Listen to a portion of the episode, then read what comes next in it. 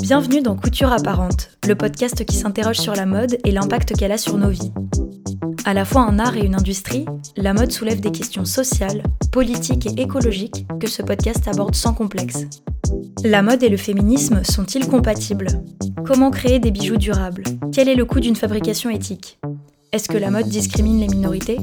Qui sont celles et ceux qui s'engagent pour une industrie plus responsable en France Au fil des épisodes, je vais à la rencontre de marques, activistes et journalistes qui me livrent leurs réflexions sur ces questionnements modernes. Couture apparente tente d'esquisser les contours d'une mode tournée vers le futur, une mode qui incarne une vision inclusive, engagée et responsable. Je suis Claire Roussel et aujourd'hui je reçois Maroussia Rebec, Ruby Pigeon et Samia Boukbir pour l'épisode 12. L'upcycling peut-il réparer la mode? Si vous vous intéressez au thème qu'on traite dans Couture apparente, vous le savez sûrement déjà. Nous, humains et humaines vivant dans une société capitaliste, produisons beaucoup trop. De tout, et notamment de mode. En effet, on estime que nous fabriquons environ 100 milliards de vêtements par an. Qu'ils soient transformés ou encore à l'état de rouleau, nos textiles surproduits et surconsommés s'entassent et se dégradent dans des décharges, des entrepôts, dans la nature, là où vivent des gens. Face à ce problème massif, plusieurs solutions. Il faut déjà, en premier bien sûr, ralentir fortement, voire arrêter la production de textiles neufs. Mais quand bien même, dans le cas peu probable on ferait ça, comment gérer ce qui est déjà là et qui ne va nulle part? C'est là que j'ai envie de vous parler d'une forme de mode que je trouve extraordinaire, l'upcycling. C'est-à-dire le fait de récupérer des tissus, des vêtements et de les réassembler, les réinventer pour leur donner une seconde vie. Solution miracle pour certains, pansement sur une plaie béante pour d'autres, concept franchement bizarre ou summum de la sophistication, les perceptions de l'upcycling sont assez vastes, d'ailleurs la mode mainstream n'hésite pas à se servir du flou qui l'entoure pour s'approprier sa popularité. Mais comme vous allez le voir tout au long de l'épisode, il y a quand même des valeurs fondamentales. La débrouille, la créativité, le questionnement de notre société de consommation. L'upcycling, ça peut être une niche, comme ça peut être un bouleversement global. Pour vous en parler, j'ai réuni des profils variés, inventifs et engagés. Ma première invitée est l'artiste et directrice artistique Maroussia Rebec. Maroussia est l'une des pionnières de l'upcycling en France. En 2002, il y a donc deux décennies, elle a lancé Andrea Cruz, un label de mode alternatif devenu iconique, qui a démarré de façon très atypique. Moi, j'ai créé Andrea Cruz en 2002 dans une performance d'upcycling au Palais de Tokyo, où j'avais commandé euh, au Secours Populaire des tonnes de fripes. Donc, c'était une grande montagne comme ça de vêtements de deuxième main, autour de laquelle j'ai installé des machines à coudre et j'ai invité des gens à venir transformer la matière. L'idée, c'était de mettre en place un travail collaboratif pour montrer une autre mode, comment on pouvait fabriquer des vêtements différemment et avoir un regard critique sur notre euh, consommation. Parce que toutes ces fripes, ben, c'est en fait euh, les poubelles de notre conso. Donc moi, je suis l'ancienne, la pionnière, on dit. C'est vrai qu'à l'époque, on parlait même pas de vintage et il y avait vraiment quand même la dictature de la tendance de la saison. Donc en fait, dans les magazines, il fallait être habillé, euh, si tu veux, euh, été 2000 tout en rose, et puis après été 2001 tout en vert, et les filles, elles savent pas quoi faire de leurs fringues, et donc elles les donnent au secours populaire en se donnant bonne conscience. Mais en fait, euh, les assauts humanitaires, déjà en 2002, ne savaient pas quoi faire de cette matière énorme. Ils reçoivent des tonnes de fringues. Moi, je suis une artiste qui utilise le vêtement comme un médium du coup, en 2002, j'installe cette montagne de fripes et autour de laquelle, euh, ouais, des machines à coudre pour monter un atelier de couture que j'appelais une sorte de sweatshop. Et c'est aussi pour euh, parler de la façon dont on travaille et dont on travaille ensemble. Donc on prend cette matière qui est vraiment euh, les poubelles de notre conso, on la transforme et on en fait des pièces uniques. Et ce qui était aussi important dans cette première performance d'Andrea Cruz, c'était qu'à la fois j'avais pu fédérer des créateurs comme euh, j'avais eu Karl Lagerfeld à l'époque, Agnès B ou euh, Castel Bajac, qui étaient donc des grands noms de la mode. J'avais pu fédérer euh, des jeunes branchés comme moi.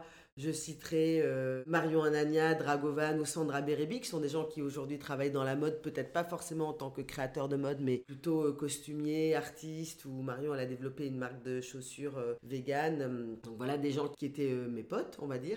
Et à la fois, Joseph Kamanga, qui était réfugié politique du Secours populaire et qui était aussi un homme qui coud. Historiquement, c'est en 2002.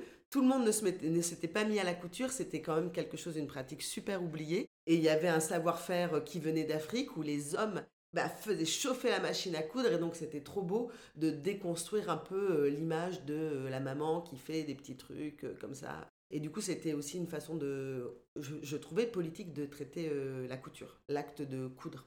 Grande anecdote du début d'Andrea Cruz. 5 tonnes de fringues, on a fait plein de, plein de modèles et il se trouve qu'on a été invité par le musée Galliera qui est le musée de la mode et c'est là que j'ai présenté donc cette collection. On a tout revendu aux enchères au profit du secours populaire Suite à quoi, avec Andrea Cruz, j'ai toujours été invitée à faire des performances d'upcycling dans des centres d'art.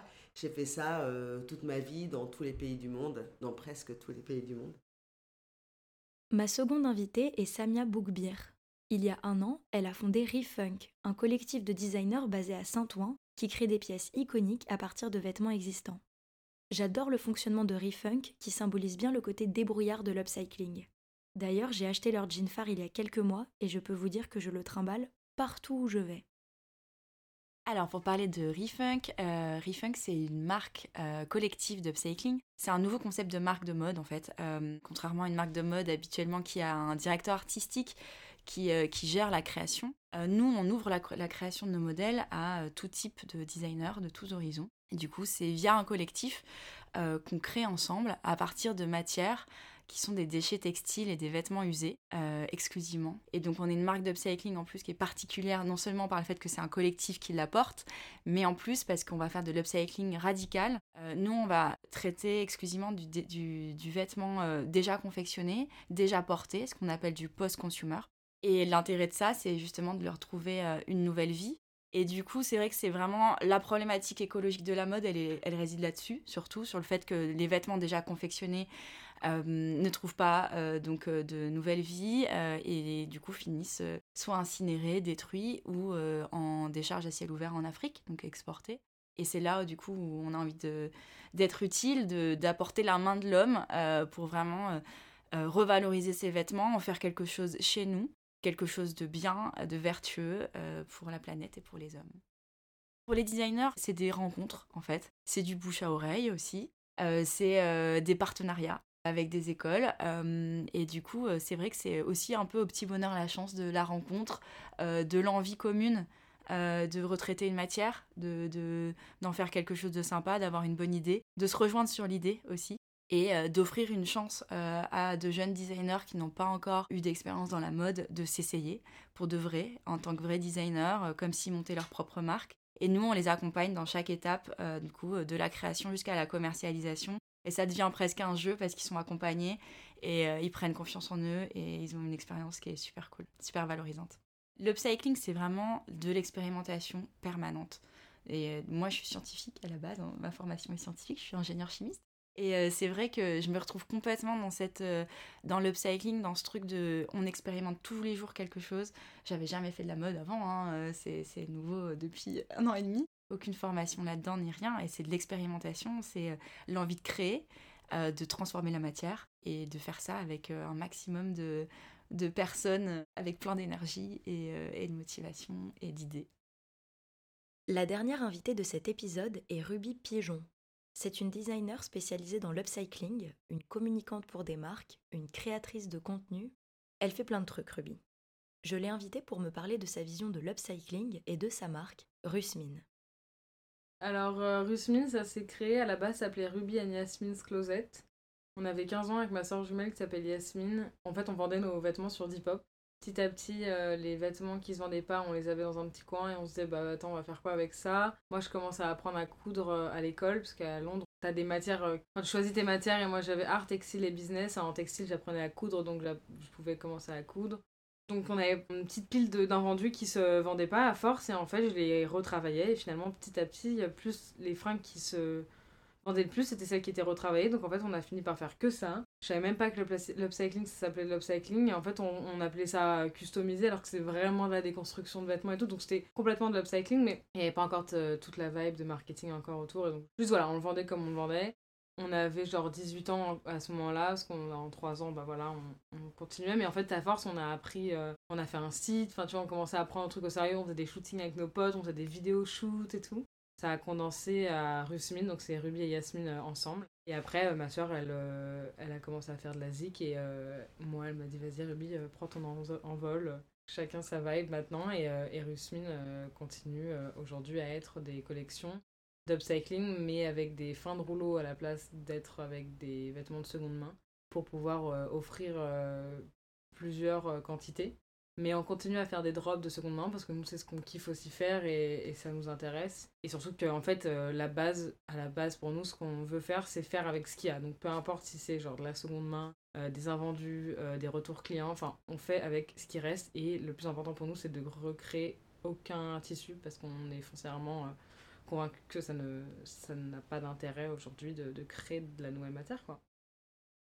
Vous l'aurez compris, l'upcycling est plutôt resté à l'état de niche depuis son apparition officielle. Et en bon artiste qui aime se réinventer, Marussia, qui a une expérience impressionnante dans le domaine, façonne justement un nouveau projet autour de la problématique de l'expansion de l'upcycling, à la fois pour le rendre plus socialement accessible, mais aussi pour appliquer cette solution écologique à plus grande échelle. Après, euh, Andrea Cruz, je le raconte un peu vite fait, en quelques dates. En 2009, on a fait notre premier défilé dans la Fashion Week Femmes. C'était au musée du jeu de paume et j'avais mis euh, que des filles toutes nues avec des mini accessoires upcyclés. Hein.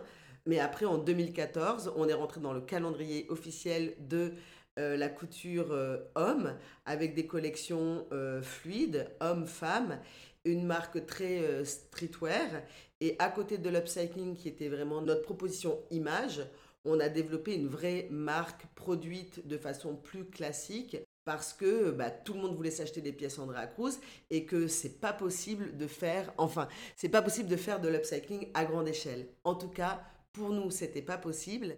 Et pour moi, c'est une vraie problématique. Comment aujourd'hui, avec l'upcycling, on arrive à se sourcer, on arrive à produire, on arrive à distribuer, on arrive à rencontrer un public qui est autre que juste le public averti euh, des gens qui euh, kiffent la mode et euh, la mode deuxième main et la création comme ça upcyclée. Je voudrais que l'upcycling devienne un vrai système de production écologique et radical qui permette de donner une deuxième vie à des choses qui n'en ont plus, qui sont toutes pourries ou qui ont besoin, si tu veux, de se réincarner, on va dire. Cette notion de réincarnation, euh, c'est quelque chose de très important pour moi. On est en 2022. Depuis euh, l'accident du Rena Plaza, il existe Fashion Revolution. Enfin, on parle sérieusement de mode durable. Enfin, il y a tout un mouvement qui vient euh, peut-être plus de la jeunesse, en tout cas quelque chose qui est emprunt d'une vraie vision qu'on n'est pas obligé de consommer euh, comme un idiot euh, la mode qu'on nous sert dans la publicité. Mais comment on passe de la multitude, chacun, euh, fait, chacun consomme bien, chacun fait ses petites créations upcyclées, à un vrai système d'upcycling. Du coup, moi, j'ai monté un nouveau projet qui s'appelle Upcycle Solutions. Et en fait, moi, en tant que créatrice radicale et penseuse de l'upcycling, je suis allée m'associer à un géant du e-commerce qui s'appelle VP, qui récupère à la fois des stocks, des milliers de stocks de marques, et qui, je ne le savais pas, mais c'est aussi lancé maintenant dans le vêtement deuxième main. Du coup, Upcycle Solutions, c'est la volonté de trouver un middle ground entre le mainstream et l'underground, entre la mode et euh, la consommation, entre la production et l'upcycling, et d'essayer de, vraiment construire un système qui puisse permettre à l'upcycling d'exister et de toucher un plus grand nombre.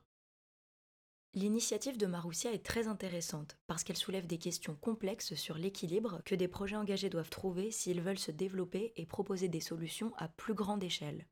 J'ai hâte de voir ce que ça donne. D'ailleurs, la collection est disponible sur Vipi à partir du 28 octobre. Depuis quelques années, l'upcycling en France est de plus en plus organisé. Il existe carrément des écoles qui lui sont entièrement consacrées. Ruby a peaufiné sa formation dans l'une d'entre elles, la CASA 93. Donc à 20 ans, j'ai déménagé euh, à Paris à nouveau parce que j'apprenais que la Casa 93 faisait sa première année euh, en France. Parce qu'avant, euh, elle était au Brésil, dans les favelas de Rio. Et quand j'ai appris que ça arrivait en France, je me suis dit que c'était l'opportunité parfaite pour me rapatrier dans ma ville à Paris et euh, commencer du coup euh, à apprendre l'upcycling. Et la Casa 93 ça a été une école super. Pour ses valeurs en fait c'est tout. En fait aujourd'hui malheureusement dans les écoles je trouve que les écoles de mode sont hyper en retard sur euh, bah, cette manière de produire parce que mine de rien on, on, rabâche ça aux marques on rabâche le fait qu'elles le font pas bien et tout. Mais en fait si on reprend même les bases on nous apprend pas à l'école à la mode dans les écoles de mode que, que ça va mal, tu vois. Ils ont des, genre, des semaines d'éco-responsabilité, tu vois. Et en fait, c'est ouf parce que ça devrait pas être des semaines, ça devrait faire partie euh, entière de la manière de, de réfléchir à la production d'une collection, quoi. Donc je pense que ça arrive, mais vraiment à petits pas. Et la Casa, donc ça faisait déjà 5 ans qu'ils faisaient ça.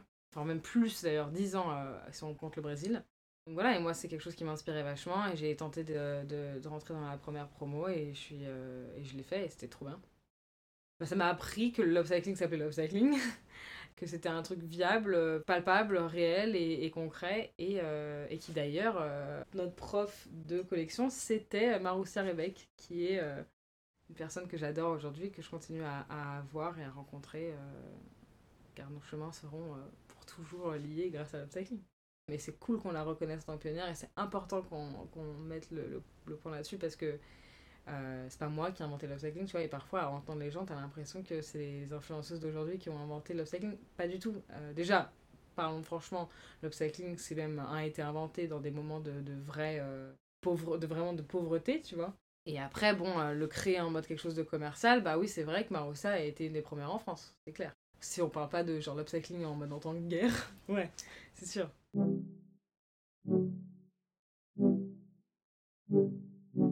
Il y a plein de façons de produire et de créer des vêtements upcyclés. Mais d'ailleurs, pourquoi mes invités se sont-elles lancées avec autant de ferveur dans des projets consacrés à cette pratique? Samia, qui ne tarit pas d'éloges sur l'upcycling, nous expose sa vision des choses. Il y a énormément d'avantages euh, et c'est pour ça que j'ai encore du mal à comprendre pourquoi les marques de mode qui font du neuf ne switchent pas sur des modèles d'upcycling. Alors évidemment, je comprends, il y a énormément de contraintes et on va en parler après, mais pour moi, le upcycling, c'est vraiment euh, enfin, c'est, la solution miracle. C'est, euh, c'est, une solution qui est extrêmement vertueuse, puisque non seulement ça permet de retraiter euh, tout type de textiles usés qui ne sont pas recyclables, notamment, qui finissent forcément détruites, et aujourd'hui, c'est plus envisageable. Il faut trouver une solution alternative. Le upcycling, c'est une évidence là-dessus. Et ouais, et du coup, euh, c'est une solution purement écologique euh, qui consomme aucune autre ressource euh, que la main de l'homme. Il n'y a pas besoin de downgrader, de broyer la matière comme avec du recyclage, où du coup, là, les procédés bah, sont chimiques, mécaniques, qui utilisent énormément d'énergie. Et ben là, non, en fait, c'est uniquement la main de l'homme, donc c'est l'énergie humaine. Et ça fait travailler des gens, à la fois des créatifs, d'où aussi, nous, notre envie d'être un collectif, c'est de pouvoir réunir toutes les forces créatives et lever certaines contraintes de l'upcycling. Et du coup, euh, également des couturiers. Il faut vraiment euh, confectionner ces vêtements à la main, les assembler. C'est du patchwork en permanence, c'est de la découture, c'est de la découpe. Ça fait travailler des personnes chez nous, puisque du coup, euh, l'upcycling, on a besoin d'être présent à toutes les étapes du process, contrairement au neuf où on peut envoyer, j'imagine, des patrons, hein, j'en ai jamais fait, hein, mais de, de, ce que j'en comprends, en tout cas, c'est des patrons qui sont envoyés dans une usine à l'autre bout de, la planète pour qui reproduisent à l'identique. Euh, nous, on a besoin en effet de, définir des règles pour, euh, tous les défauts, euh, pour les attributions couleurs, d'être vraiment dans la matière et d'accompagner l'atelier sur tous les choix de finition, de masquage, de réparation, etc. Donc c'est énormément de travail en commun, main dans la main avec, nos ateliers. Et du coup, bah, à travers le projet Refunk, j'ai découvert qu'on avait des ateliers d'upcycling chez nous en Ile-de-France, vraiment autour de là où on est implanté, nous, à Saint-Ouen, au puce de Saint-Ouen. Il y a des ateliers qui se sont développés dans le 93. 93, qu'il faut savoir, c'est le département euh, le plus pauvre de France et là où il y a le plus haut taux de chômage en France. Euh, d'où l'intérêt aussi de créer de l'emploi sur ce territoire. Euh. Et du coup, ces ateliers qui sont volontairement implantés dans le 93, justement, bah, ça permet de savoir exactement qui travaille dans ces ateliers, dans quelles conditions. Euh, c'est souvent des ateliers euh, qui en plus favorisent la réinsertion professionnelle ou l'insertion professionnelle, donc avec une vraie vocation euh, sociale. c'est ce qu'on appelle souvent des ACI, donc. Et en plus, de façon très écologique, puisque du coup, le vêtement ne fait pas 10 000 km avant d'être confectionné et de revenir. Donc nous, nous, on fabrique tout dans un rayon de 20 km, entre Saint-Denis, Aubervilliers et Garges-les-Gonesse. Je ne savais pas que c'était possible, et en fait, si, ça l'est. Et c'est ça qui est, génial. La mode peut être faite chez, nous. Elle a été exportée et complètement délocalisée dans les années 60. À l'époque, c'était totalement logique de faire ça, une logique de coût. Aujourd'hui, je trouve que c'est euh, une opportunité incroyable de pouvoir relocaliser l'industrie euh, chez nous. Et l'upcycling est une vraie chance pour ça. On n'a pas le choix, on est obligé de relocaliser euh, et, trouver des solutions ici avec tout ce qui est offert à nous et le terrain est complètement propice. J'aimerais bien poser la question à Marine Serre. Je sais qu'elle ne peut pas faire 100% de ses collections en upcycling, c'est logique, mais j'aimerais bien savoir comment elle fait pour quand même suivre le rythme. C'est honnêtement, je suis admirative, c'est une prouesse, je pense. Il doit y avoir une belle équipe derrière qui travaille bien. Mais c'est vrai que pour l'instant, c'est pas un choix. On s'adapte à la matière, euh, au, rythme aussi qu'on peut, qu'on peut avoir aujourd'hui. Mais évidemment, il est hors de question euh, d'aller sur ce rythme effréné, ça sera jamais une option. Nous, sur, sur eFunk, on fait des, vêtements euh, qui sont, euh, on essaye le plus intemporel possible, même si euh, on cherche à avoir du style et toujours une personnalité à travers le vêtement. ça n'empêche qu'on cherche l'intemporalité, la qualité. Et on va faire aussi, on fait aussi des pièces qui sont beaucoup plus tendance, l'envie du moment, qu'on va faire avec les matières qu'on a sous la main. Donc on essaye quand même de suivre la saison sans aller sur un rythme de mode effréné avec des, des soixantaines, 100 pièces par collection. J'ai pas parlé d'un autre avantage. Bah, L'avantage créatif aussi. Le fait d'avoir des contraintes, de partir de la matière, euh, souvent avec une surface limitée, avec des défauts. Bah, en fait, ça nous oblige à jouer et à jongler avec euh, tous ces détails et, euh, et, à proposer des pièces qui justement ne ressemblent en aucun cas à du neuf.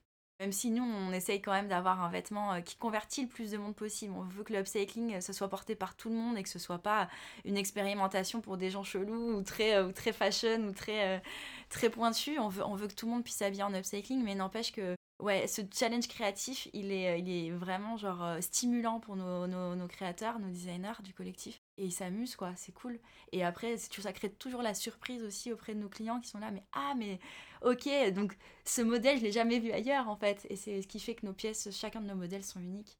Bah, c'est une opportunité moi je trouve en tout cas et nos designers aussi ça les amuse. Enfin ceux qui font du neuf on a une partie de nos designers qui sont des designers seniors euh, qui travaillent déjà donc en tant que designer dans une grande maison de mode, mais pour du neuf. Et eux, ils s'éclatent, ils sont hyper contents justement de partir de, non pas d'une feuille blanche, mais euh, d'un carré de papier euh, tout abîmé qu'il faut quand même utiliser, réinventer. Et au contraire, c'est beaucoup plus c'est jouissif aussi de, de transformer cette matière.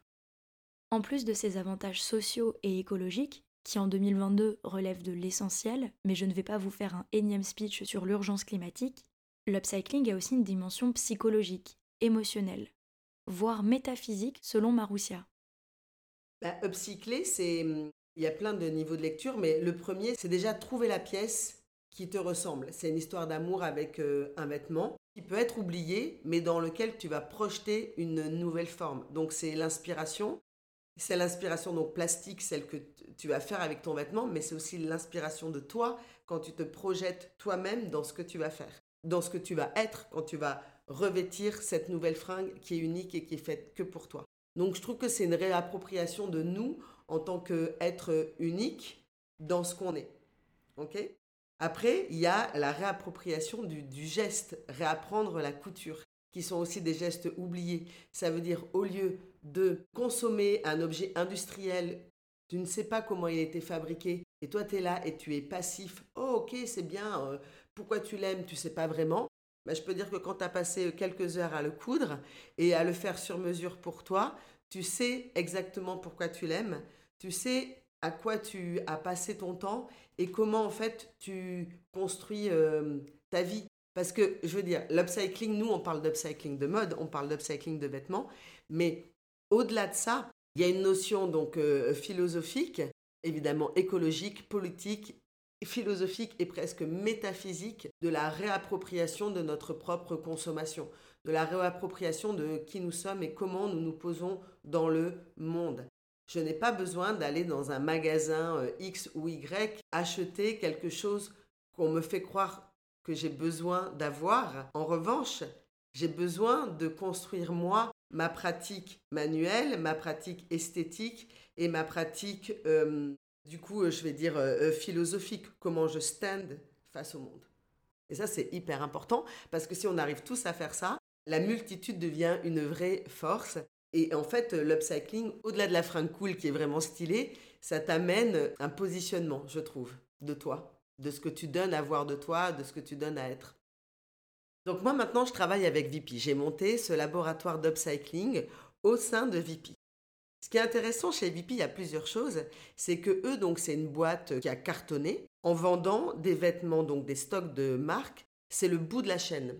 C'est un peu comme les vêtements jetés. C'est les vêtements de saison d'avant qu'on ne peut plus vendre et eux, ils vendent ça moins cher. Donc moi, il y a aussi quelque chose qui m'intéresse dans le fait, dans l'accessibilité financière euh, aux produits et le fait d'être en bout de chaîne. Moi, je suis une meuf, j'aime le... Moi, je, je sais pas, j'aime je suis hyper populaire dans mon âme, hyper sociale, et, je déteste le, snobisme de l'argent. Je, veux déconstruire par le bas. Ouais, je voudrais faire la, révolution par le bas, dans un tourbillon comme ça. Bon, ok. Et du coup, VP, il s'est aussi incarné par euh, son fondateur, un gars qui s'appelle euh, Jacques-Antoine Grandjean, l'espèce de milliardaire aux cheveux longs, iconoclaste. Et du coup, je voulais absolument le rencontrer, ce mec, parce que à la fois, donc, il traite des stocks, à la fois, il est collectionneur d'art, et donc, je me disais que l'aventure de l'upcycling, dans son traitement des stocks et sa possibilité artistique et esthétique, c'était quelque chose qu'il pouvait comprendre. Du coup, je suis allée l'inspirer. Je crois que je suis allée le voir et, lui proposer cette aventure parce que lui, il touche des milliers de gens, pas que des Parisiens branchés, mais vraiment des gens euh, partout, euh, plutôt en France et en Europe. Et c'est des gens qui n'ont pas forcément accès à euh, toutes les petites marques cool qu'on peut trouver à Paris. Et ces stocks, qu'est-ce qu'il en fait? Voilà, je suis allée lui proposer une aventure créative qui potentiellement, je l'espère, euh, va toucher le plus grand nombre. Ouais, je suis trop contente de la possibilité d'ouvrir. Moi, si je repense à mon histoire avec Andrea Cruz, quand je faisais de l'upcycling en 2004, que j'allais voir les institutions, les gens me disaient Tu veux faire de la mode? Tu viens du monde de l'art, tu veux faire de la mode et tu as un propos écologique euh, Non, excuse-moi, ciao, c'est pas possible. C'était vraiment quelque chose qui paraissait impossible. Et ben moi, j'y croyais, j'étais habitée, mais je peux vous dire que passer d'un projet complètement avant-garde à un projet tendance, ça m'a fait du bien parce que j'ai aussi rencontré euh, vraiment un public avant, euh, j'en avais un public, bien sûr, mais il était vraiment très niche. C'était vraiment des gens qui voulaient quelque chose d'exceptionnel, qui comprenaient Andrea Cruz. Et là, euh, j'ai l'impression qu'il y a la possibilité d'ouvrir, et il y a la possibilité, mais il y a aussi la nécessité d'ouvrir et de toucher, et de faire que finalement ça arrive.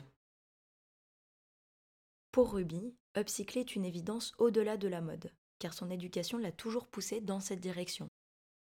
Bah, pour moi, les avantages de l'upcycling, euh, en fait, mon cerveau ne, ne, marche plus que comme ça, en fait, maintenant. Et ça a déjà été avant parce que j'ai grandi dans une éducation où on ne gâche rien, on est plus créatif que ça, on voit plus haut que le bout de son nez. Et en fait, j'ai réalisé que c'était une éducation parce qu'en déjeunant chez des amis, enfin, en passant un peu du temps dans les autres familles, je me suis rendu compte que, ah ok, donc euh, là, eux, quand genre le, le chiffon, il est genre taché, ils le jettent. Bah moi ma mère elle fait pas ça, elle le découpe, elle le recoue avec un autre truc et t'as un chiffon patchwork, enfin c'est un putain de chiffon tu vois. Et donc, euh, et donc en fait je me suis rendu compte de ça parce que je me suis en fait dans mon éducation, euh, voilà une passoire ça peut devenir une abat-jour, enfin vraiment c'est ancré dans la manière dont ma mère euh, m'a élevée. Et en fait l'upcycling pour moi ce qui est charmé, bah, c'est le côté stimulant de chercher des solutions. Et c'est très d'ailleurs entrepreneur comme manière de penser parce que quand t'es entrepreneur, bah, t'es un peu constamment sur le qui-vive qu'est-ce qu'est le prochain move, euh, comment on va faire pour anticiper ci, ça, ça comme problème, parce que être entrepreneur finalement c'est que anticiper des problèmes et les résoudre au bout d'un moment.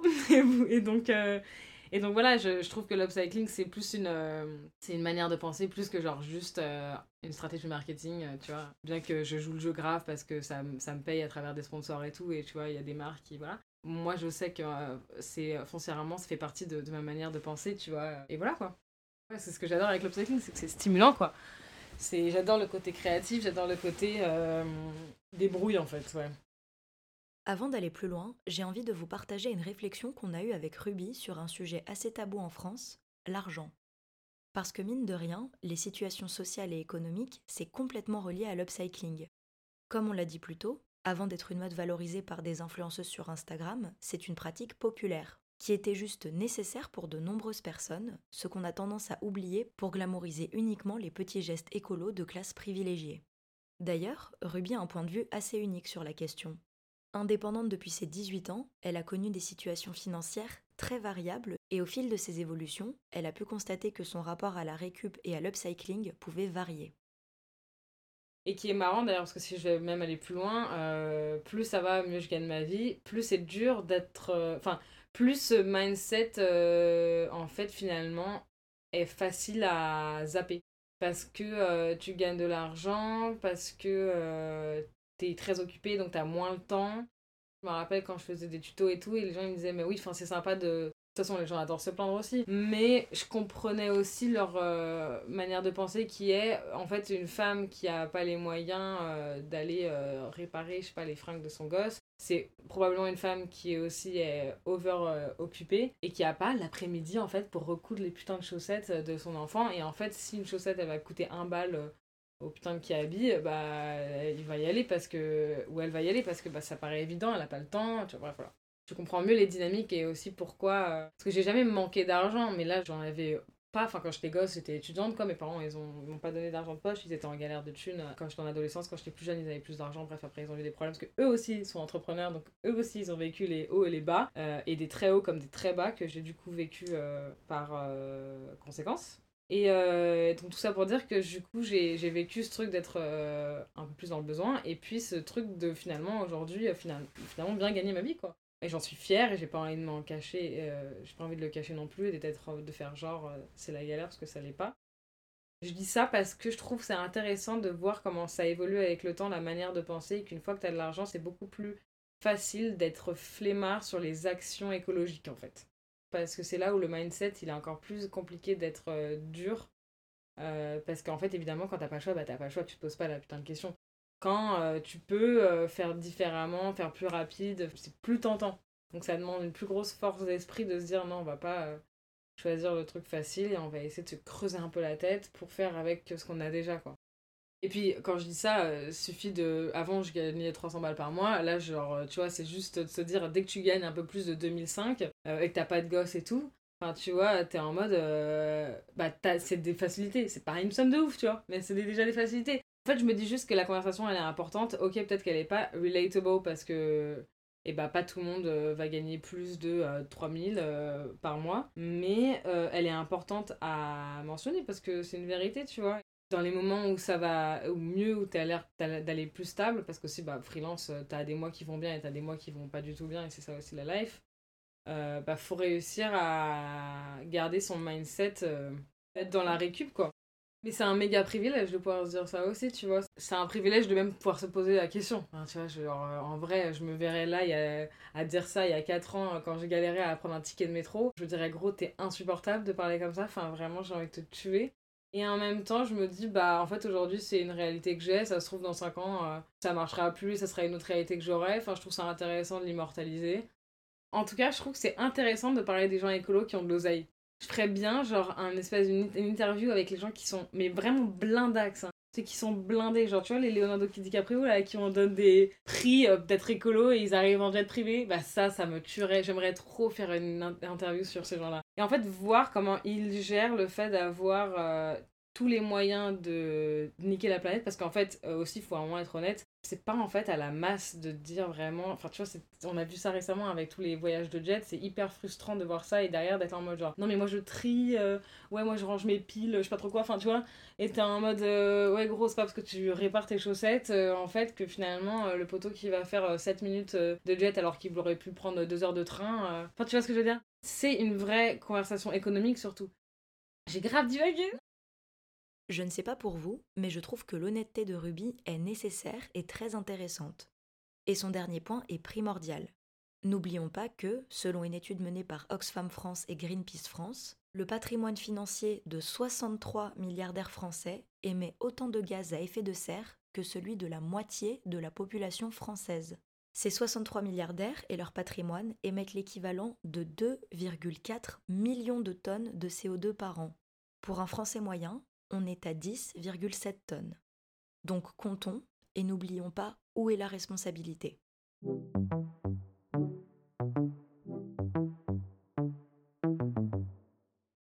Les expériences de mes invités le démontrent bien.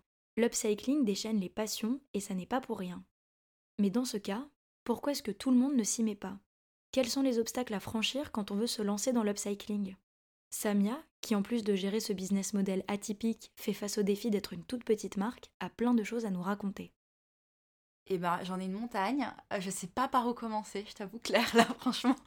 Euh, pour une marque comme nous, euh, une marque collective avec un fonctionnement vraiment innovant, avec aussi un démarrage où on est parti de zéro. Hein. moi, j'avais zéro euro pour monter le projet. J'ai fait un jean avec une amie via Richie qui nous avait filé ses, anciens Levis abîmés. Et, le projet est parti de ça, en fait. Donc, et c'est autofinancé par les ventes. Avec, euh, moi, j'avais lu, euh, je sais plus où, qu'il fallait euh, au moins 150 000 euros pour lancer sa marque de mode, pour avoir une DA clean, etc. nous, on n'a pas du tout fait ça. C'était vraiment sous le manteau, presque, à tout bricoler seul. voilà. Et, et, petit à petit, le projet se développe. Mais du coup, il y a un vrai enjeu d'image, de notoriété sur le upcycling en plus qui peut faire un peu justement euh, bricoler dans sa chambre. Nous, on, fait travailler des designers, on veut montrer euh, bah, justement leurs talents, euh, les valoriser, être un tremplin aussi pour eux. Donc il y a un vrai challenge pour nous de direction artistique, de qualité de l'image et, de comment montrer ce vêtement qui est quand même aussi bah, une prouesse de nos designers, clairement, et de nos ateliers. Donc là, il y a un gros enjeu parce qu'une belle direction artistique, bah, ça se travaille avec euh, beaucoup d'expérience, avec euh, des pros, des experts de l'image, euh, qui en général coûtent très cher, mais nous on bricole. Et on a Madou aussi, les gens sympas qui veulent bien nous aider et qui ont envie de travailler, de, de nous aider à porter le projet dans une utilité à la fois écologique et sociale, qui ont les mêmes valeurs, et, et on avance comme ça ensemble. Donc il y a un vrai enjeu déjà d'image, de direction artistique, comme pour toute marque de mode, mais je dirais particulièrement sur un projet euh, comme ça qui part, euh, qui part un peu euh, à l'envers, on va dire, plutôt qui partit de, la matière, du produit, avant d'une volonté vraiment créative. Il y a une complexité du sourcing. C'est une question parce qu'en effet, c'est une question qui m'a aussi effrayée pendant longtemps sur l'upcycling et qui, je pense, effraie beaucoup les marques. Les vêtements qui sont jetés, euh, ils sont jetés en vrac, euh, ils sont jetés à la poubelle, dans les bennes relais. Le tri est compliqué. Nous, en upcycling, pour les récupérer, c'est une matière qui n'est pas triée, c'est un, c'est chercher une aiguille dans une botte de foin, littéralement. Trouver deux, pièces identiques pour pouvoir les reproduire en série. Donc, la, problématique de l'upcycling, c'est euh, ce volume qui dépend donc du sourcing. Malgré tout, avec de la patience et des mains et des yeux, on arrive justement à aller nous-mêmes dans les bennes, euh, à aller récupérer les bonnes matières, à aller euh, voilà, au plus de Saint-Ouen où il y a aussi euh, bah, c'est un marché à ciel ouvert, c'est c'est pareil, c'est des, des, textiles qui jonchent un peu tous les étalages et à nous d'aller d'aller piocher ce qu'il nous faut. Donc c'est du travail juste, mais c'est possible. Et le scaling, justement, et donc cette, ce, volume qui nous bloque aujourd'hui sur le upcycling est possible que bah, à travers plusieurs yeux, plusieurs mains, et d'où l'intérêt d'être un collectif et de travailler ensemble et de venir à la fois nos idées créative euh, et notre temps, notre énergie, euh, nos mains, euh, voilà. Donc ça, c'est pour la contrainte de volume et de sourcing. Il faut savoir aussi que la planète est inondée de vêtements. J'avais fait un calcul, je ne sais pas s'il est très très très exact, très précis, mais, mais on a produit trois fois plus de vêtements qu'il y a d'hommes sur Terre par an, je crois. Et du coup, c'est une aberration, cette surproduction. Tous les vêtements, euh, je crois qu'il y a 30% des vêtements qui finissent directement à la poubelle ou quelque chose comme ça, en moins d'un an après avoir été confectionnés. Donc, euh, qu'est-ce qu'on fait de tous ces vêtements? Ça, il y en a partout. Donc, euh, finalement, en fait, il suffit de se baisser pour, pour les trouver. Il y en a partout. Là, il y en a des entreprises qui s'adressent à nous justement pour, pour revaloriser leurs déchets textiles. Donc, il y a du volume, il y a tout ce qu'il faut à nous de savoir le gérer. Un défi aussi énorme, c'est celui de nos ateliers.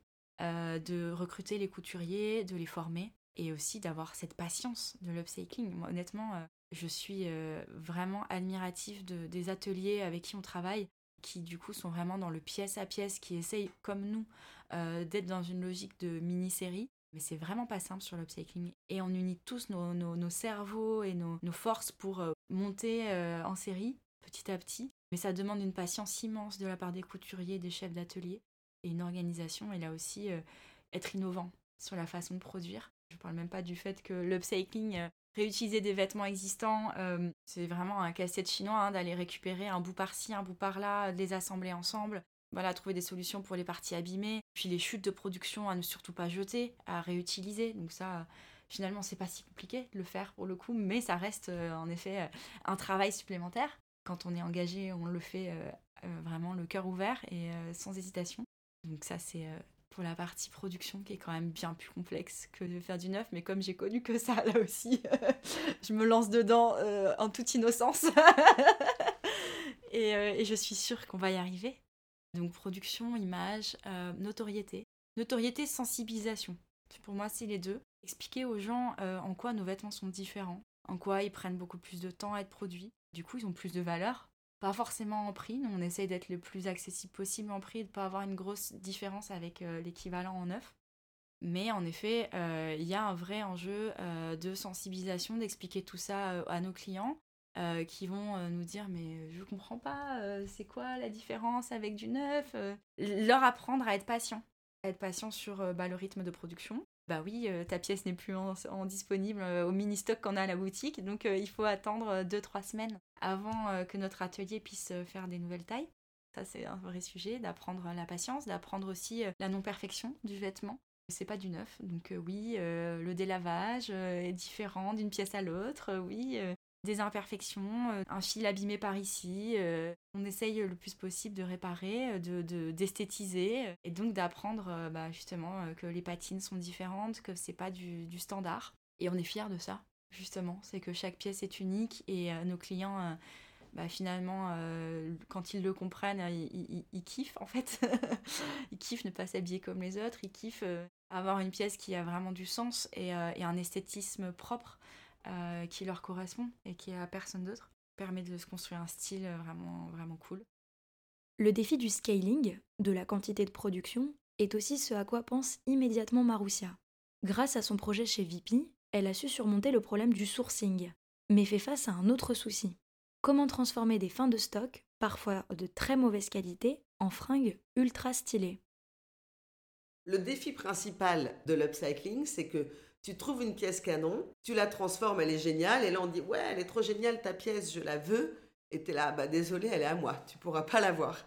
Et du coup, euh, c'est quand tu veux devenir une marque et que tu veux vendre pour vivre de ton travail, il peut y avoir cette problématique. Est, comment en fait on peut euh, multiplier le modèle. Donc en fait, il y a des techniques. Là, tu portes euh, un jean refunk, donc ça, c'est peut-être, euh, je sais pas, c'est 3501. Donc on peut connaître la shape qui va t'aller à la taille et aux fesses. Et après, elles ont inventé un système qui fait que c'est toujours découpé pareil. Et donc, tu peux le sizer et donc tu peux le, proposer. Moi, je montais des performances, je faisais de la création. J'ai créé des milliers de modèles en collaboration avec euh, plein de gens. Hein. Moi, je suis une super directrice artistique, mais je suis un super aussi aimant à talent. Et dans le tas de, vêtements deuxième main, mais il y a des centaines de créateurs qui sont venus euh, expérimenter euh, cette matière. C'est important de le dire et de big up tous les gens qui ont construit cette histoire. Mais c'est vrai que je pense qu'une bonne marque d'upcycling aujourd'hui, pour que tu arrives bien à te développer, il faut que tu aies peu de modèles identifiables et donc que tu reproduises. Et donc euh, la, reproduction, la production, ben moi je préfère la création. Et donc la création, c'est ta pièce unique comment, euh, comment, tu la, comment tu la distribues, comment tu la partages, comment tu la vends. Et donc là se pose donc le, problème de la production et de la distribution. D'où mon idée d'aller voir VP qui avait des stocks. Moi, je voulais passer de la pièce euh, deuxième main chinée à, euh, au stock que l'on peut transformer. Maintenant, dans mon travail avec VP, je travaille pas avec les stocks neufs de marque. Je me suis attaquée à une matière qui est vraiment qui ne vaut rien sur le marché, c'est-à-dire que eux, ils font des récoltes de vêtements deuxième main où les gens renvoient leurs fringues deuxième main contre des bons d'achat. Mais je sais pas si tu imagines la gueule de la fringue que euh, quand tu travailles avec une marque de fast fashion qui coûte rien déjà quand c'est neuf, que les gens renvoient contre un bon d'achat, bah, les fringues au final, euh, c'est vraiment euh, ouais, la fast fashion qui est passée au lavage, qui est passée de mode, qui est dans une matière dégueu au départ. Et ben là, qu'est-ce que tu fais de cette matière? Comment tu l'upcycles dans ma nouvelle pratique, je fais beaucoup de revalorisation textile. Avec ces tissus euh, plus ou moins euh, cool, je recrée des tissus qui là sont vraiment cool, que je repatronne. Donc ça, c'est par exemple, c'est une solution pour l'upcycling. C'est-à-dire que quand vous viendrez voir euh, sur VP les t-shirts qu'on fait, c'est un patchwork de t-shirts que tu peux sizer, donc que tu peux consommer. Mais ça, j'arrive à le faire parce que j'ai 20 ans d'expérience derrière moi, que j'ai une équipe, que j'ai un atelier de couture et que je peux me permettre euh, ce système de production et moi rester dans la création. Oui, voilà, c'est-à-dire que j'ai réussi à construire une vraie équipe. Mais quand tu as une petite équipe, c'est difficile d'avoir euh, les idées, communiquer, produire, vendre, envoyer. Ça, c'est la difficulté de la mode en général aussi, de, de quand tu es indépendant, c'est que tu dois tout faire. C'est La difficulté, c'est ouais, de devoir tout faire. Ruby, qui a l'air de s'éclater avec les défis posés spécifiquement par l'upcycling, rencontre des problèmes plus génériques pour les petites marques engagées. Le fait que les consommatrices aient du mal à comprendre les prix et de devoir gérer 25 000 choses à la fois. Elle essaye de trouver un équilibre entre engagement et rémunération en alternant ces trois activités. Les obstacles, mais en même temps les obstacles, ils sont, c'est ce qui fait le charme aussi du, métier euh, et c'est ça qui est stimulant. Moi, genre franchement, Demain, on me donne euh, une marque avec euh, tous les tissus que je veux, euh, toutes les possibilités de faire tous les tissus que je veux, neufs et tout. Finalement, enfin, je me blase, ça me blase. Je serais en mode, ah ok, donc genre, en fait, j'ai ça, je peux tout faire en fait. J'ai pas envie de tout faire, j'ai envie d'être, qu'on me donne des limites. Sinon, je, serais comme un enfant où, avec qui on donne trop de bonbons et du coup, je mangerais tout et après, je serais en mode, genre, ok, j'aurais de vomir. Enfin, je serais pas genre, je sais pas, je serais pas stimulée, je pense, tu vois. Donc, en vrai, les obstacles, dans ce sens-là, ils sont pas finalement horribles, ils sont plutôt même stimulants. Donc évidemment, je parle de l'obstacle d'être limité. Il y a un autre obstacle, mais qui est réel, et là, pour le coup, c'est euh, à propos de, du pourquoi des comment euh, ton prix euh, à elle, tel qu'il est et tout. Mais en réalité, le vrai obstacle là-dedans, eh ben, c'est combien ils sont payés, ces gens-là, tu vois. Donc on retourne encore sur l'économie, qui finalement est importante. Je travaille sur l'éducatif. Mais on m'a déjà dit, la mode éco-responsable est trop chère. Et ça, je l'entends, de ouf. Et je le comprends elle est trop chère, mais en fait, le truc du prix, c'est aussi, euh, genre, on est capable d'acheter des iPhones à 1200 balles, mais derrière, on chipote pour un pantalon, euh, peut-être pas un pantalon, parce qu'un pantalon, ça va forcément être cher si c'est éco-responsable, mais genre un haut à 50 balles, et en fait, on chipote parce qu'on n'a pas les moyens, et c'est normal, et parce qu'à côté, il y a d'autres choix qui sont moins chers, enfin, tu vois. Et c'est pour ça, même moi, aujourd'hui, que je fais encore des sponsors à droite à gauche, parce que je veux pas devoir... Euh, je peux pas compter sur ma marque encore fully, et je m'adresse quand même à des jeunes. C'est une question d'équilibre, de, en fait, tout ça.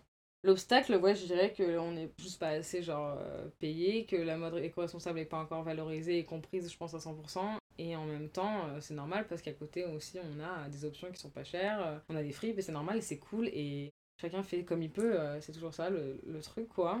Franchement, je vais être honnête avec toi, si j'étais pas influenceuse, j'aurais jamais les moyens d'avoir une marque. Et la marque, ça fait trois ans que je l'ai, il n'y a que le mois dernier qu'on a fait plus d'argent que l'influence. L'influence, euh, c'est mon sugar daddy. et en fait, je ne pourrais pas faire autrement. Tu vois, et encore à côté de ça, surtout, j'ai pas dit, mais j'ai un troisième métier qui est euh, consultante en marketing pour des marques et qui est encore une fois primordial pour moi. Mais là, c'est plus sur une charge mentale euh, en moins et moins de l'argent parce qu'en réalité, je pourrais me faire autant d'argent avec l'influence. Mais ça me permet d'être sûr d'avoir un métier qui, si demain, genre, j'ai pas envie de faire des pubs pour tout et n'importe quoi, enfin, de savoir que j'ai toujours ce choix-là, j'ai toujours cette entrée d'argent qui est fixe et qui est tous les mois et qui ne dépend pas de la publicité. Mais euh, voilà quoi, donc l'obstacle, ça devrait être euh, de pas me dédoubler aussi, ça c'est dommage. Quel dommage de pas pouvoir être euh, deux personnes. et pourtant j'ai une sœur jumelle, hein, mais bon, on n'est pas sur les mêmes créneaux. Et, et de devoir dormir, enfin d'avoir des, tu vois, des, des besoins vitaux quoi. Capitalisme the fucking bitch. Franchement, ça fait chier. Et parfois, et en même temps, je suis grave un enfant des années 2000, genre, oh my god, love les strass, oh my god, love Paris Hilton, love. Tu vois, genre, je, je vis grave cette double tu vois, ce truc de genre strass paillettes et en même temps, euh, quel dégoût, enfin, tu vois, quel dégoût le, capitalisme, quel dégoût l'Amérique, enfin, quel dégoût, genre, euh, ça paraît utopique et, et en même temps tellement chouette d'imaginer une vie, genre, sur du troc ou des trucs comme ça, enfin, tu vois, vraiment, genre, d'aller aussi loin que ça. Mais j'ai l'impression qu'en même temps, genre, ce serait pas pareil, enfin, je pas, bref, c'est une autre conversation, meuf, le capitalisme et genre, la vie, c'est vraiment... La dimension unique, engagée et profondément réfléchie de l'upcycling est accompagnée par des défis de taille. Et pourtant, grâce à ces qualités, la popularité de cette pratique a explosé ces dernières années. Des jeunes marques d'upcycling naissent de partout et on en a eu quelques-unes sur le podcast. Il y a bien sûr les pionnières comme Andrea Cruz, mais aussi celles qui font des bijoux comme chez Anisset et Dissis Mulet, à écouter dans nos épisodes 2 et 7. De la récup avec Air Slash, dans notre conférence sur le coût de la mode durable, de la haute couture avec Kevin Germanier, et même des écoles entièrement consacrées à l'upcycling, comme Studio Losier, à écouter dans notre épisode sur Marseille, ou la Casa 93 à Paris. Progressivement, l'upcycling et ses esthétiques s'imposent aux particuliers et aux marques et deviennent très populaires, notamment auprès de la Gen Z. Et d'ailleurs, les marques n'ont pas perdu le nord. De la fast fashion au luxe, les marques de neuf s'inspirent, voire plagient, de nombreux petits créateuristes d'upcycling. Avec ce contexte en tête, j'ai posé ma question préférée à mes invités pour conclure l'épisode. Comment se dessine l'avenir de l'upcycling et plus généralement de la mode? C'est important de se projeter et d'essayer de voir justement ce que va être la mode demain, euh, vu la problématique qu'elle représente aujourd'hui sur la Terre. Qu'est-ce qu'on fait de tout ça en fait? C'est une vraie question et qu'est-ce qui va se passer? Ce qui est évident, c'est que ce que les marques, toutes les marques de mode vont capter, c'est que la seconde main, elle vend en poupe. Euh, l'esthétisme de la seconde main plaît et euh, c'est une inspiration infinie pour, pour toutes les marques. Et les jeunes, notamment, adore aller chiner, euh, c'est moins cher, c'est stylé. Euh, enfin, une fois que tu as un peu l'œil et que tu as, un peu la main, bah, tu peux te faire une garde-robe hyper cool. Euh, et par contre, ceux qui savent pas et qui n'ont pas été initiés ou qui n'ont pas le temps, tout simplement, bah, vont s'orienter sur les marques de mode qu'ils ont l'habitude d'utiliser. Bah voilà, sans forcément switcher sur de la seconde main. Et du coup, d'où l'intérêt pour ces marques de copier l'esthétisme, je pense puis d'avoir l'air écolo en fait tout simplement. Donc euh, ils vont reproduire euh, l'effet upcycling euh, c'est vraiment dingue. C'est à dire que même moi j'ai du mal des fois je me demande est-ce que c'est de l'upcycling ou pas? Mais non en fait c'est une marque de mode classique. C'est Chloé c'est Zadig et Voltaire etc genre sans vouloir balancer des noms. Mais toutes ces marques qui en fait ont vraiment copié l'esthétisme upcycling mais toutes sans exception hein. je pense vraiment à toutes les que ce soit des marques de luxe de fast fashion des marques vraiment toutes les marques copient cet esthétisme parce que justement ça fait écolo. Ça fait écolo, ça fait brancher. Je pense évidemment euh, que, que, ça a de l'avenir. Hein. en tout cas, j'y crois très fort. Ah, sinon, je ne ferais pas tout ça. Euh, je pense que, en tout cas, moi, ça me parle. Et je pense que ce ne sera pas qu'à moi. Enfin, quand on a des valeurs, euh, justement, une vraie, une vraie sensibilité écologique, sociale et mode, quand on a ces trois-là, je pense qu'on s'oriente de façon très naturelle vers l'upcycling. Je pense que ça a de l'avenir. À, nous, euh, du coup, nouveaux projets et marques d'upcycling, de populariser euh, cette façon de fonctionner, de produire proprement, de présenter le vêtement euh, authentique, voilà, en expliquant vraiment comment il a été fait, avec quelle matière, et montrer à quel point on est engagé, à quel point on fait les choses bien, et qu'on ne fait pas du greenwashing, et, et vraiment que moi, enfin, mon rêve là maintenant, c'est que vraiment il y ait presque un label, quelque chose qui puisse vraiment montrer à quel point certaines marques font les choses bien et qu'on arrête ce greenwashing euh, ambiant. J'espère qu'on va en sortir parce que euh, on écoute les, les, pubs à la radio. Enfin, moi j'ai pas la télé, j'ose imaginer ce que c'est la télé, mais toutes ces entreprises euh, historiques qui, qui, qui, reprennent des discours écologiques, mais qui en fait, voilà, ne, ne sont pas du tout dans l'action, très peu, pas assez ils sortent tous la même soupe. Enfin, on va pas se mentir, ils disent tous exactement la même chose. On sait pas vraiment d'où ça vient, on sait pas vraiment comment ça a été fait. Il y a un vrai, euh, un vrai besoin de labelliser, de, comme le bio, comme euh, voilà, qu'on aille vraiment euh, et que les clients, les consommateurs de demain se fient à ça. Mais il va falloir avoir des centres d'expertise vraiment engagés et, et fiables. Euh, moi, je sais où je vais. Après, les autres, euh, je sais pas. Mais je sais que je peux. Apparemment, que j'ai de l'influence sur les autres. Donc, à tout moment, si je vais quelque part, les gens aussi, je sais pas. Je trouve que c'est pas plus mal, en fait. Je sais que on est con. Tu vois, si on part du principe que, genre, on est. Enfin, on n'est pas con, mais on est un peu une génération quand même qui est hyper dans l'image, et moi la première. Et euh, moi, je suis grave une Yankee. Putain, je suis la number one Yankee. Genre, en mode glossier, il me montre une crème qui, en fait, fait un peu de bruit ASMR. mais gros, je l'achète. Prends ma carte, en fait. Je fais un chèque hebdomadaire s'il faut. Je sais que je suis pas la seule, je sais qu'on est une génération entière qu'on a grandi avec un téléphone au bout de la main et euh, voilà, on, c'est comme ça qu'on consomme les choses et que l'information rentre dans notre cerveau.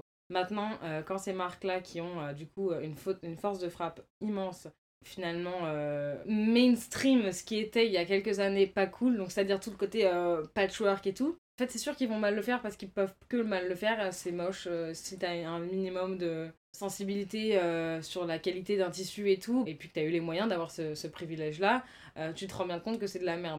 Je pense que ce qui est encore mieux, et c'est pour ça que nous d'ailleurs chez Rusmin, et j'en ai pas parlé, mais ce qui est le plus important pour nous, c'est le côté éducatif et de pouvoir apprendre aux gens à faire eux-mêmes. Et en fait, je pense que l'inspiration, finalement, elle est hyper importante. En fait, s'ils vont rendre ça mainstream, ils vont rendre ça inspirant. Et du coup, les meufs, elles seront en mode genre, putain, encore plus moins cher que de faire Shein. Et ben, je prends mes, les trucs, les quatre derniers bails que j'ai achetés chez Shein peut-être, tu vois, et je, les, euh, je, je refais ce truc-là, tu vois. Et en fait, j'ai pas peur d'eux, malheureusement. Euh, j'ai pas peur de. Peut-être que je devrais avoir un peu peur, plus peur d'eux, parce qu'en fait, j'ai jamais vu les chiffres en réalité euh, concrètement. Je sais qu'aujourd'hui, Chine sont les plus gros, Fashion Nova aussi. Donc finalement, j'ai envie de te dire, c'est optimiste et pessimiste parce que finalement, bah en fait, rien n'est tout noir n'est tout blanc. Enfin, tu vois, je trouve que. Mais malheureusement, ce qui règne vraiment ce monde au final, c'est quand même l'argent. yes! Oui, alors, donc que les grosses marques récupèrent l'esthétique, ça c'est juste une tendance. Ils se disent, ah ouais, c'est la tendance, puis après ils passeront à autre chose. Après que les grosses marques, euh, même en mode greenwashing, lancent des initiatives, euh, ramène ta fringue, t'auras machin, bidule, ben ça au fond euh, c'est bien. Même si les intérêts de la grosse marque sera toujours de faire plus de thunes, ça permet d'éduquer quand même les gens. Et en fait, un faux jean upcyclé et un vrai jean upcyclé, en fait, ils sont très différents. Il y a une esthétique, mais disons que l'âme du vêtement, elle est très très différente. Et ton rapport au vêtement et comment tu l'habites est aussi très différent. Donc si tu peux passer par, euh, par une découverte, en fait ce qu'il faut aujourd'hui, c'est euh, quand même éduquer, transmettre, euh, ouvrir les esprits. Et la vraie révolution, moi je, je trouve qu'elle est passée dans la machine à coudre à, je sais plus combien elle coûtait, 50 balles chez Lidl, où tous les jeunes se sont mis à reprendre leurs fringues. Et donc là, il y a une vraie pratique populaire qui peut-être a été amenée par la grosse marque de fast fashion qui a fait des faux jeans patchwork et du coup à un moment, en fait, il faut faire petit pas par petit pas.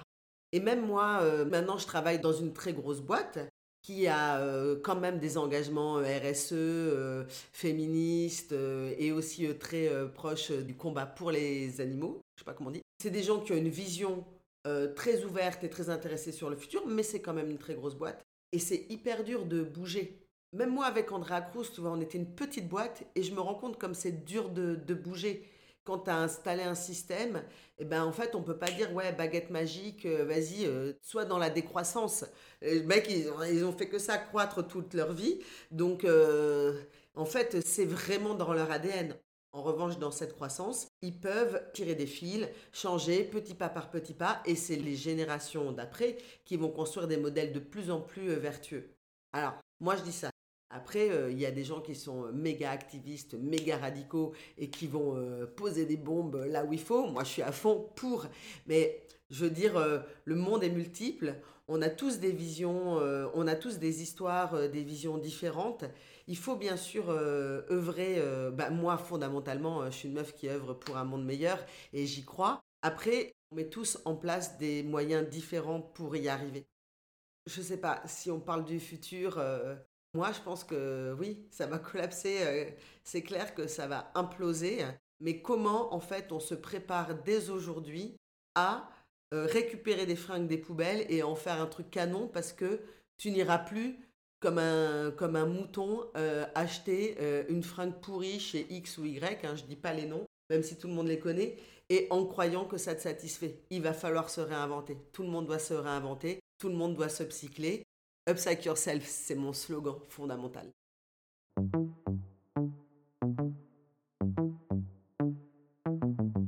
Merci infiniment à Maroussia, Ruby et Samia d'avoir partagé avec moi leur expertise et leur passion pour l'upcycling.